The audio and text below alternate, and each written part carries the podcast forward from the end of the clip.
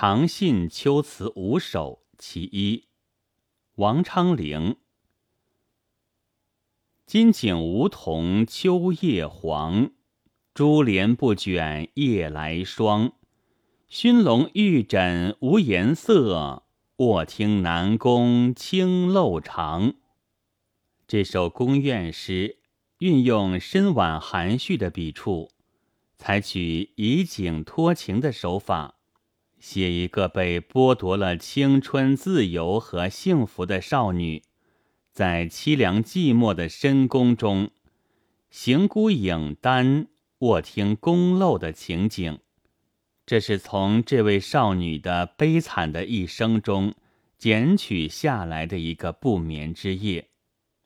在这个不眠之夜里，诗中人忧思如潮，愁肠似结，他的满腔怨情，该是倾吐不尽的。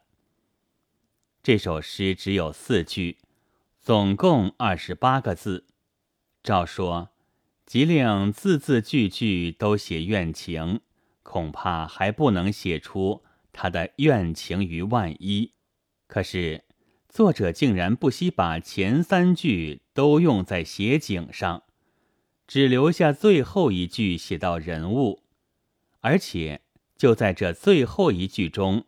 也没有明写怨情，这样写，乍看像是离开了这首诗所要表现的主题，其实却在艺术效果上更显得有力，更深刻的表现了主题。这是因为前三句虽是写景，却并非为写景而写景。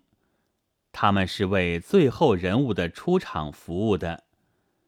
就通首诗而言，四句诗是融合为一的整体，不论写景与写人，都是为托出怨情服务的。这首诗题为《秋词》，它的首句就以井边梧桐、秋深叶黄点破题。同时起了渲染色彩、烘托气氛的作用。他一开头就把读者引入一个萧瑟冷寂的环境之中，次句更以珠帘不卷、夜寒霜重，表明时间已是深夜，从而把这一环境描画得更为凄凉。接下来，诗笔转向室内。室内可写的景物应当很多，而作者只选中了两件用具。其写熏笼是为了进一步烘染深宫寒夜的环境气氛，写玉枕是使人联想到床上不眠之人的孤单。作者还用了“无颜色”三字来形容熏笼玉枕。这既是实写，又是虚写。实写，一是说明这是一个冷宫，室内的用具都已年久陈旧，色彩暗淡；二是说明时间已到深夜，炉火灯光都已微弱，周围的物品也显得黯然失色。虚写。则不必是器物本身无颜色，而是伴对此器物之人的主观感觉，是他的暗淡心情的反应。写到这里，诗中之人已经呼之欲出了。最后，读者终于在熏笼畔玉枕上看到了一位孤眠不寐的少女。这时，回过头来看前三句诗，才知道作者是摇摇着笔，逐步收缩的。诗从户外井边写到门户之间的珠帘，再写到室内的熏笼、床上的玉枕，从远到近，句句换景，句句腾挪，把读者的视线。最后引向一点，集中到这位女主角身上，这样就是人物的出场，既有水到渠成之妙，又收隐满而发之效。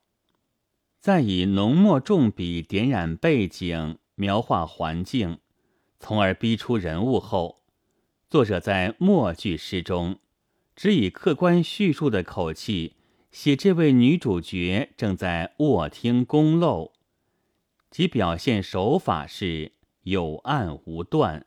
含而不吐，不去道破怨情，而怨情自现。这一句中的孤眠不寐之人的注意点是漏声，吸引读者注意力的也是漏声，而作者正是在漏声上以暗笔来透露怨情，表现主题的。他在漏声前用了一个“清”字。在漏声后用了一个长字，这是暗示，由于诗中人心境凄清，仇恨难眠，才会感到漏声凄清，漏声漫长。同时，这句诗里还着意指出，所听到的漏声是从皇帝的居处南宫传来的。这“南宫”两字。在整首诗中是画龙点睛之笔，他点出了诗中人的怨情所著。这些暗笔的巧妙运用，把这一怨情隐藏在字里行间的写法，就使诗句更有深度，在篇中处留下了不尽之意、弦外之音。